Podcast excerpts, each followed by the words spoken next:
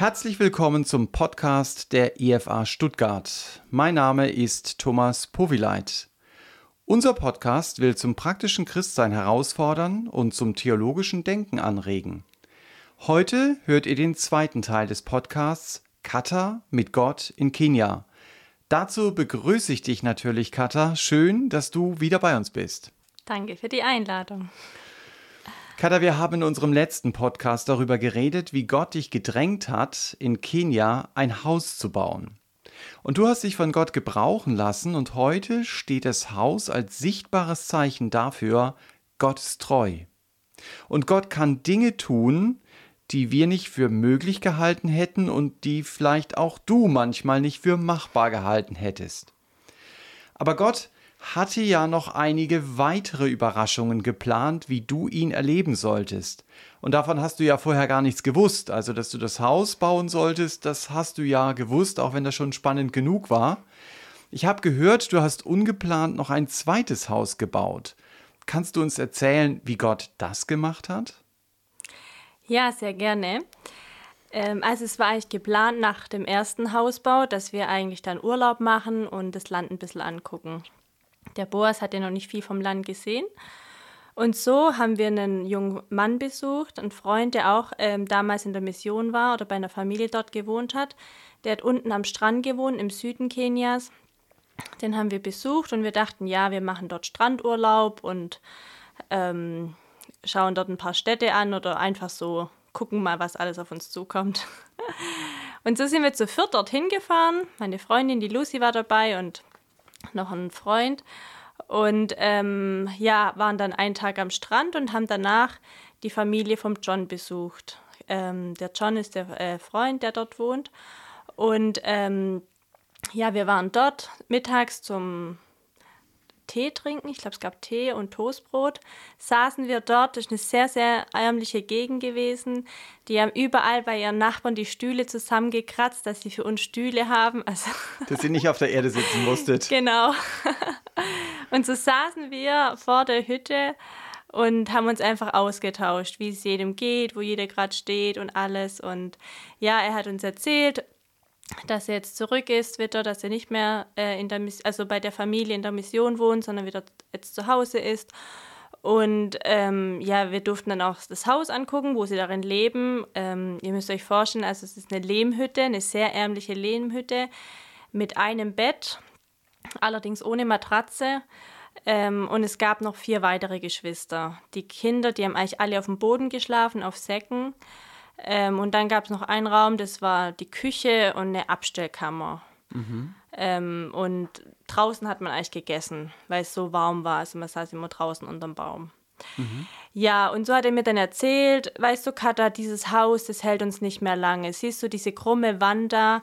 Ähm, es dauert nicht mehr lange, dass sie einstürzt. Also wir denken, dass es den nächsten Regen nicht überlebt, also die nächste Regenzeit. Und ähm, dann habe ich gesagt, ja, wann kommt denn die nächste Regenzeit? Und er meinte, ja, im April. Und wir waren im März da. Dann dachte okay. ich, ja gut, dann habt ihr ja nicht mehr lange Zeit. Ähm, er sagte, ja, er hat schon angefangen. Dann sage ich, was hast du angefangen? Ja, ein Haus zu bauen. Also und zwar bei so einem bei so einer Lehmhütte, da muss man ganz viele Löcher graben, um dann diese, ähm, diese Pfosten reinzustellen. Und all diese Löcher hat er schon gegraben. Und das hat er mir gezeigt hinterm Haus. Und ähm, ich habe mir das dann angeschaut und dann habe ich gesagt, boah, das ist ja voll stark, dass du das schon gegraben hast, aber wie baust du das ganze Haus jetzt? Also ich weiß es nicht, ich vertraue auf Gott, dass er das richtig macht und ich, ich weiß es selber nicht. Mein Papa stand oft neben mir und hat nur gelacht und hat gesagt, wie willst du denn ein Haus bauen? Und ich stand dann da und habe überlegt und das Spannende war noch, bevor wir dort ankamen, habe ich nochmal eine Spende aus Deutschland bekommen. Und ich habe mich gefragt, warum kriege ich jetzt noch Spenden? Weil das Haus war ja fertig und das haben die Deutschen mitbekommen. Und dachte nur für mich, ja, mein Urlaub brauchen sie jetzt nicht finanzieren. okay. Und der John, und wie alt ist der? Der ist 17. Ah, okay. Genau. Und, ähm, und dann habe ich, also das ist der Älteste aus der Familie mhm. gewesen. Und dann habe ich zu ihm gesagt, ähm, ja, was denkt ihr, wenn wir alle das Haus jetzt zusammenbauen? oder also wie lange dauert denn sowas oder wie, wie läuft denn sowas ab? Und dann hat er mir das halt erklärt, dass man da diese Pfosten reinmacht und dann solche Queräste und die werden mit Grashalm festgebunden und da dazwischen kommt dann dieser Lehm rein. Und dann habe ich den Boas gefragt, er war Zimmermann und äh, dann hatten wir noch den Oliver dabei und die Lucy. Wir haben darüber gesprochen und alle waren so motiviert und haben gesagt, ja, lass uns gemeinsam dieses Haus bauen. Ein zweites Haus.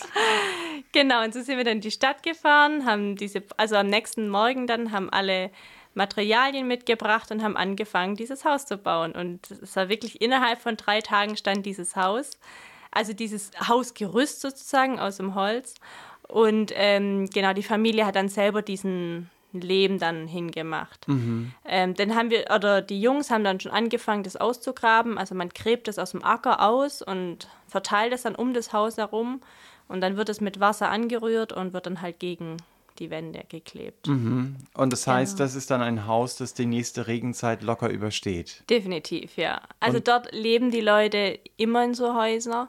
Allerdings halten die natürlich nicht wie bei uns ähm, 100 Jahre oder 80 Jahre, definitiv nicht.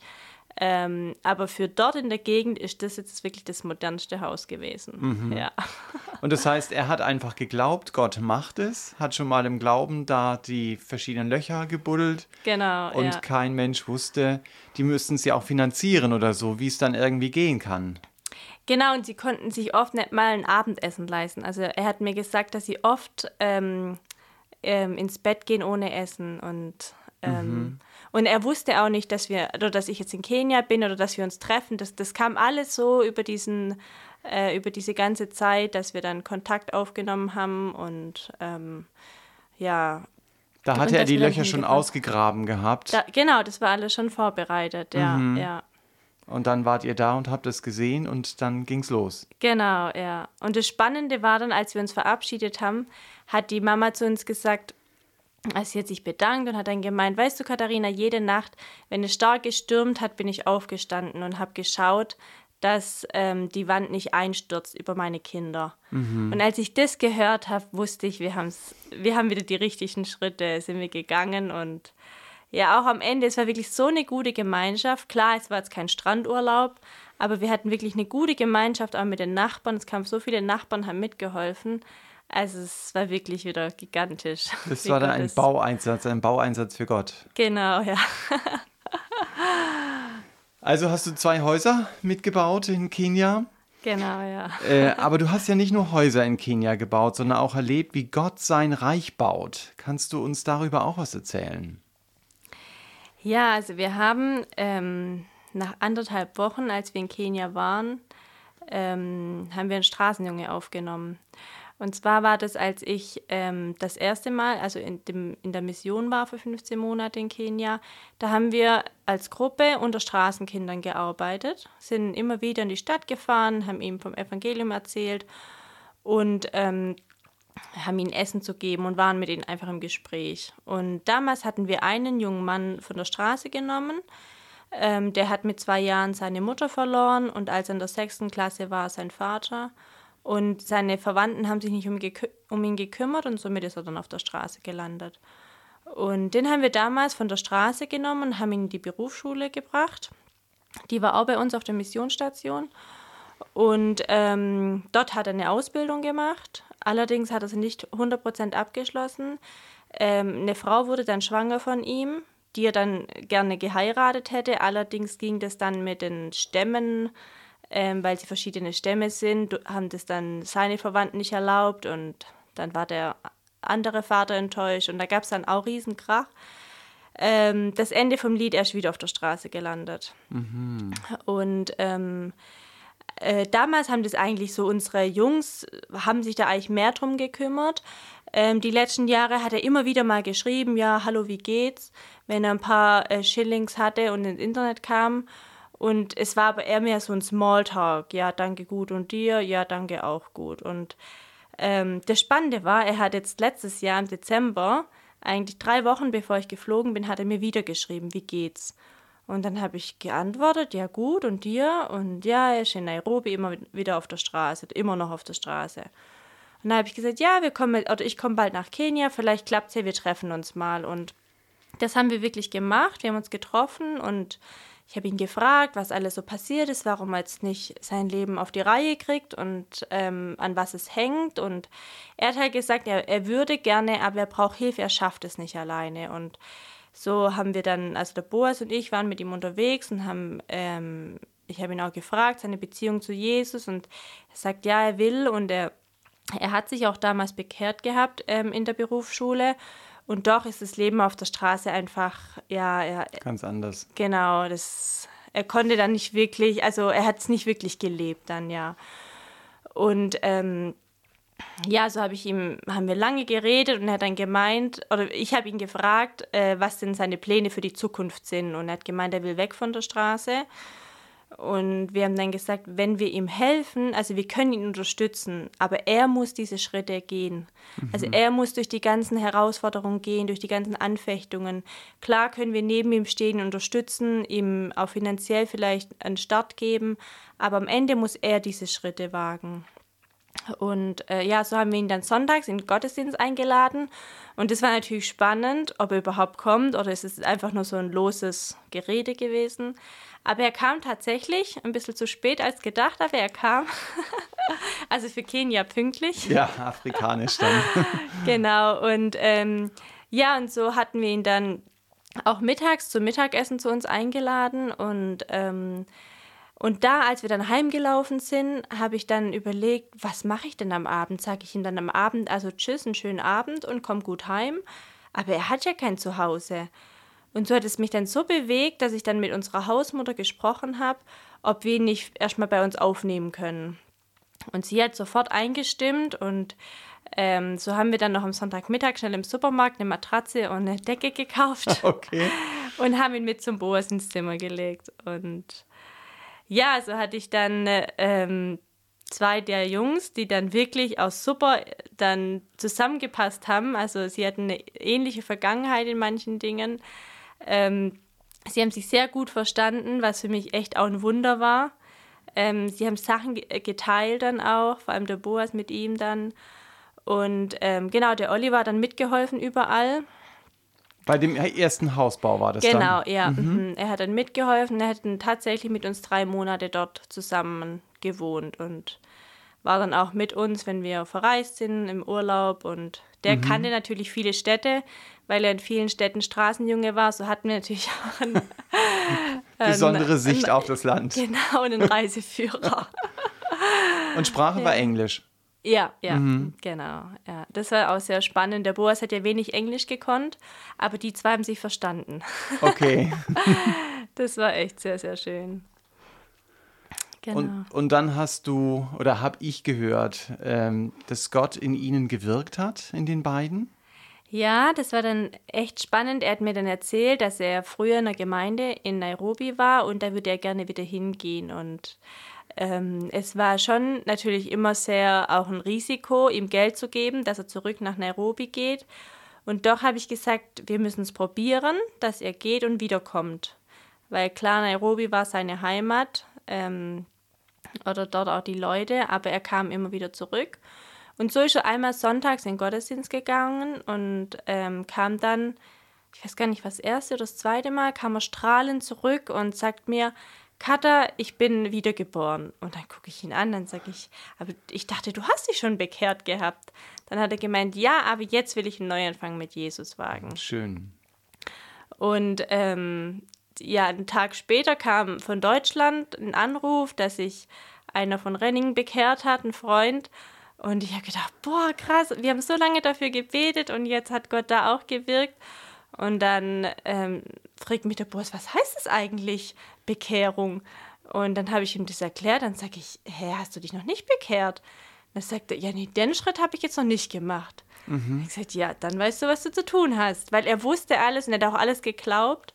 Genau, und ein paar Tage später hat er dann erzählt, dass er auch diesen Schritt jetzt gegangen ist und Jesus sein Leben übergeben hat. Und also es war wirklich ein Wunder in einer Woche von Deutschland, diese Nachricht, und dann die zwei Jungs hier vor Ort. Also es war kaum zu fassen. Das war richtig eine Evangelisationsreise dann. Ja, genau. Du hast mir im Vorgespräch auch erzählt, dass du Missionare kennst in Kenia, die immer wieder einen Zugang hatten zu Schulen oder zu Mädchenschulen. Ja, ähm, genau. Und zwar habe ich dort äh, eine Missionsstation besucht ähm, und die haben die arbeiten in den Schulen, also die dürfen dort hingehen, bekommen da eine bestimmte Zeit zwischen ein und zwei Stunden und dürfen dann da wirklich frei das Evangelium erzählen. Und ähm, als wir die besucht haben, durften wir natürlich mit ihnen gehen. Sie haben uns das alles so vorgestellt, was sie machen. Und da waren wir unter anderem in einer Mädchenschule mit, ich weiß gar nicht, waren es 300 Mädels, die da vor uns saßen. Wow. Und es war so eine gesegnete Zeit. Wir durften ähm, dort einfach Zeugnis geben. Also wir waren wirklich unter uns. Wir haben alle Männer weggeschickt. alle Lehrer mussten sogar alles verlassen. Okay. Und ähm, also ich war so überrascht, dass die Mädchen auch so offen waren dann. Und da habe ich einfach auch gemerkt, wie groß die Not ist, dass sie einfach niemand haben zum Reden. Also ähm, das ist niemand, der sich mal hinsetzt und fragt, Herr, hallo, wie geht's dir eigentlich? Wo stehst du gerade? Und ähm, dass auch die Männerfrage eine sehr, sehr große Not ist. Da wird nicht offen drüber geredet. Und ähm, ja, und wir durften viele Fragen beantworten von ihnen. Und ähm, genau, die Missionare wollen jetzt auch mit den Mitarbeitern da natürlich weiter dranbleiben und ähm, sind da auch dabei, was ich gehört habe, da wirklich auch vorwärts zu gehen. Mhm. Aber klar, wenn sie da zu zweit oder zu dritt hingehen, bei 300 Leuten, da einmal durchzukommen. Aber das heißt, es war eine ganz normale säkulare Schule und es ist gar nicht schwierig, in Kenia dann in einer säkularen Schule auch christliche Inhalte zu vermitteln. Genau, also die sind das sehr, sehr offen dafür. Ja, wenn man da anfragt und ähm, ja, also es war eigentlich nie ein Problem. Ich habe nie was Negatives gehört, dass man da nicht rein darf, ja. Mhm. Muss ich halt anmelden und dann bekommt man da die Zeit mhm. dafür, genau. Eine Überraschung, von der ich gehört habe, die Gott dir auch gemacht hat, war, dass dir jemand ein sehr ungewöhnliches Geschenk machen wollte, das du nicht annehmen konntest. Was war denn das für ein Geschenk? Ähm, ein kleiner Junge. ja, ein kleiner zweijähriger Junge ähm, hat mir eine Mama geschenkt. Da waren wir, ähm, gerade an einem Sonntag, waren wir bei dem Oliver in der Gemeinde. Wir wollten das einfach angucken, wo er ist. Und haben danach Essen gekauft und sind zu seinen alten Freunden auf der Straße gegangen und wollten einfach ihnen was zum Essen geben. Und wir laufen dann auf der Straße und irgendwann hängt ein Kind an seiner Hand und ich sage zu ihm, Oliver, wer ist dieses Kind? Und er hat mir dann erzählt, dass es von dieser, also von einer Frau ist, die auch bei uns dann auf einmal gelaufen ist und ähm, dass sie eine Straßenfrau ist. Also sie lebt auf der Straße und hat das Kind auch auf der Straße bekommen und das Kind wächst auf der Straße auf. Mhm. Und ähm, davor habe ich Kinder gesehen, aber die waren meistens so zwischen, also ich glaube, acht, acht oder neun Jahre waren die jüngsten vielleicht auch sieben, aber so richtig kleine Babys und Frauen hatte ich eigentlich weniger gesehen. Es waren halt meistens die Jungs. Und so kam ich, also ich war sehr geschockt und bin dann zu der Frau hin und habe versucht, mit ihr ins Gespräch zu kommen. Und so habe ich halt mitgekriegt, dass sie auch eine Straßenmutter ist oder Straßenfrau. Und ähm, irgendwann sagt sie, ja, ich schenke dir mein Kind. Und dann habe ich gesagt, hä, wie bitte? Das, ich kann es nicht hör, richtig hören. Da dachte ich, was? ja, du kannst mein Kind mitnehmen. Und dann habe ich gesagt, hä, nee, kann ich nicht, das ist dein Kind. Nee, nee, nimm's mit. Und ich habe dann gedacht, okay, vielleicht steht sie unter Drogen oder so. Und ähm, genau, der Oliver hat sich das sehr gut auskennt sagte, nee, Katharina, die ist eigentlich gerade clean. Ähm, die steht nicht unter Drogen. Und wir waren dann noch, also wir sind dann weitergelaufen und sie ist die ganze Zeit uns hinterher. Und ähm, ich habe dann gesagt, naja, ich, ich kann das Kind nicht einfach mitnehmen. Das ist ja, ähm, also es, es, nachher heißt ja, die Weiße hat das Kind geklaut oder so. Und habe dann gesagt, okay, ähm, dann lass uns zur Polizei gehen und es legal machen. Und ähm, ich bringe es dann halt in den Kinderheim, weil das war eigentlich eine äh, anderthalb Wochen, bevor wir abgereist sind. Oder eine mhm. Woche, eine knappe Woche davor. Und ähm, ja, natürlich war es Sonntagnachmittag. Das Office im, bei der Polizei war natürlich nicht besetzt, da wo wir hin wollten. Und die haben gemeint, ja, kommt morgen wieder. Und die Straßenmutter konnte das nicht verstehen, warum ich zur Polizei wollte. Mhm. Also die hat gesagt, hey, nimm's doch einfach mit, du musst mir, also das ist doch okay, ist doch kein Problem. Und ich habe gesagt, nee, ich kann das nicht einfach mitnehmen. Und ja, es war halt immer, ja, entscheide du jetzt, mach jetzt und sag jetzt, was wir mit dem Kind machen. Und das Ende war dann, dass wir gesagt haben, okay, wir nehmen ihn tatsächlich mit am Abend. Ich mhm. wasche ihn, ich gebe ihm zu essen und am nächsten Morgen treffen wir uns in der Stadt und gehen gemeinsam zur Polizei und regeln das halt, dass er in ein Kinderheim kommt. Mhm. Und ähm, ja, wir haben ihn dann tatsächlich mitgenommen und also das Spannende war, der hat keinen Mucks getan. Ich habe ihn daheim geduscht, ich habe ihm Essen gegeben und nach dem Essen ist er so aufgeweckt gewesen. Er hat gelacht. Also da kam keine Träne runter oder ich vermisse meine Mama oder so, gar mhm. nichts. Und ähm, am nächsten Morgen ist dann der Oliver, der hat ja dann alle Ecken gekannt in Nairobi, ist losgezogen, hat diese Frau gesucht.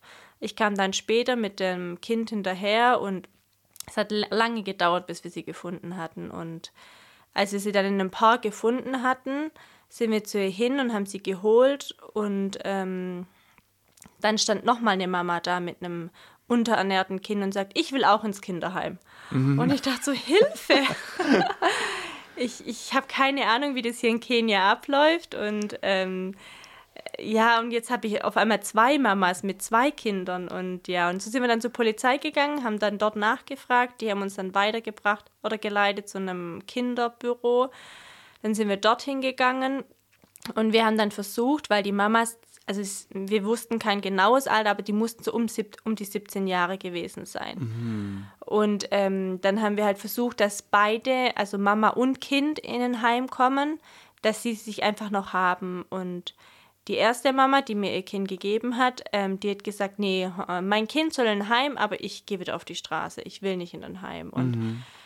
Ähm, die zweite Mama, die hat gesagt, ich gehe mit meinem Kind gemeinsam. Ich will wirklich ähm, irgendwo unterkommen, weil das Kind war so unterernährt, es hätte auch die Regensaison definitiv nicht überlebt, weil es mhm. einfach zu kalt gewesen wäre.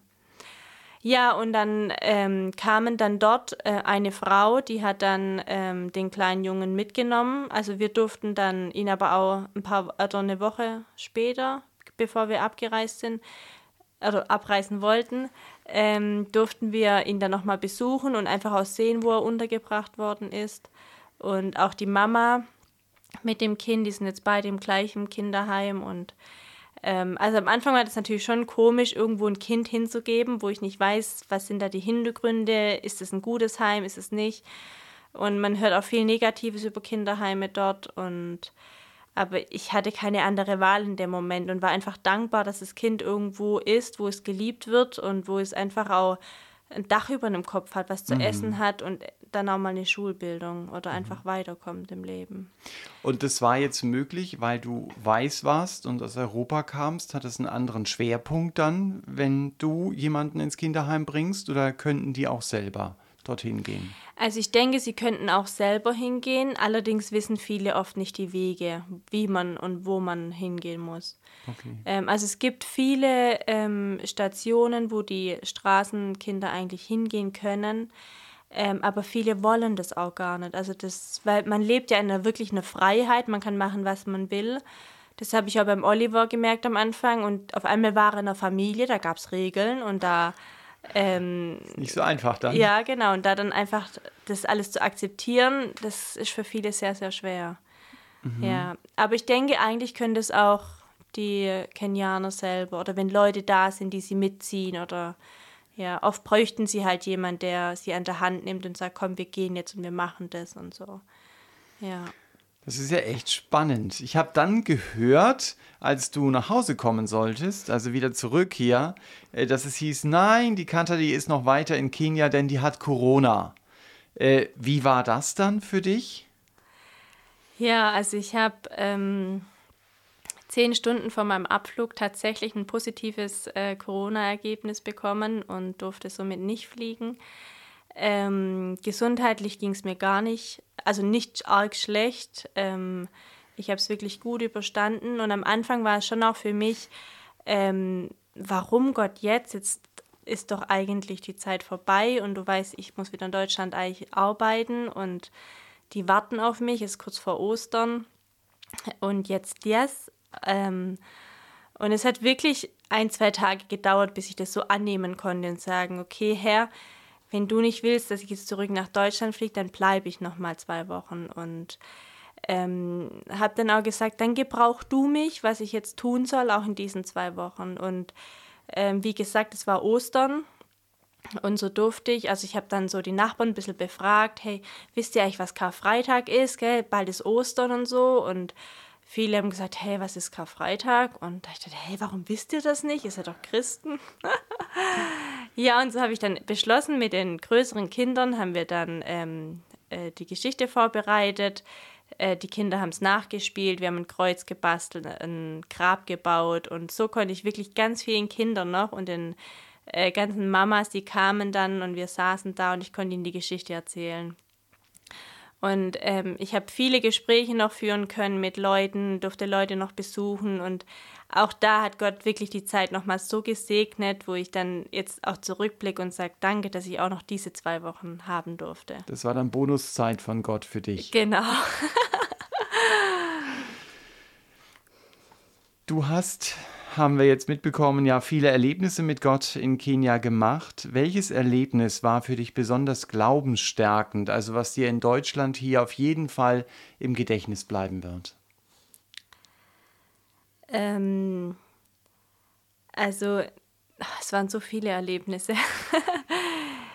diesen, diesen Hausbau, also diese Häuser bauen, dieses Häuser bauen, ähm, das hat mich sehr geprägt, dass Gott wirklich zu jeder Lebenslage rechtzeitig kommt. Also, dass er einfach nie zu spät kommt, dass er ähm, alles eigentlich perfekt führt und dass, wenn wir eigentlich unfähig sind, er trotzdem noch so viel draus machen kann. Ähm, das hat mich sehr, sehr gestärkt und ähm, dass wirklich alle Dinge möglich sind mit Gott. Also, wenn wir uns zur Verfügung stellen, dann kann er auch was machen, auch wenn wir uns unfähig dafür fühlen. Und dass du auch bereit bist, dass du gerade erzählt hast, dass da Situationen kamen, die völlig unerwartet kamen und du gesagt hast, okay, wir müssen was machen. Also auch sehr praktisch dann. Ja, ja, genau. Du bist ja bei uns ehrenamtlich im Jugenddienst eingesetzt. Äh, haben die Erfahrungen aus Kenia, die du mit Gott gemacht hast, in dir den Wunsch geweckt, den jungen Leuten auch bei uns bestimmte Überzeugungen über Gott ganz besonders mit auf den Weg zu geben? Ja, und zwar ähm, wünsche ich euch jedem Jugendlichen ganz persönlich, ähm, lass dich von Gott gebrauchen, auch wenn du meinst, du kannst es nicht. Gott kann. Wenn du meinst, ich bin zu schwach, Gott ist stark. Oder wenn du meinst, ich verstehe das nicht und ich, das ist mir viel zu hoch, Gott versteht alles. Und wenn ich unfähig dafür bin, dann ist Gott, Gott ist fähig und er kann also so vieles machen, wenn wir uns ihm zur Verfügung stellen. Ja, denn mit ihm sind wirklich alle Dinge möglich. Dankeschön. Das war ein gutes Schlusswort. Vielen Dank, dass du uns auch den zweiten Teil der Geschichte erzählt hast, wie Gott in Kenia gehandelt hat. Und du konntest dabei sein und erleben, wie Gott handelt. Also echt klasse. Das war er wieder, der Podcast der Evangelischen Freikirche Evangelium für alle in Stuttgart. Heute ging es um Teil 2 von Kata mit Gott in Kenia. Wir hoffen, dass dieser Podcast auch dich ermutigt hat, Gott in deinem Leben mehr zuzutrauen und mehr damit zu rechnen, wenn für mich Dinge unmöglich zu sein scheinen, fangen Gottes Möglichkeiten erstmal an. Übrigens generell zu unserem Podcast, wenn ihr Fragen habt, über die wir sprechen sollen oder Anmerkungen zum Podcast, schreibt uns unter podcast.efa-stuttgart.de. Wir wünschen euch Gottes Segen und traue deinem Gott etwas zu. Lass dich durch das motivieren, was Kata in Kenia mit Gott erlebt hat. Dein Gott ist derselbe Gott.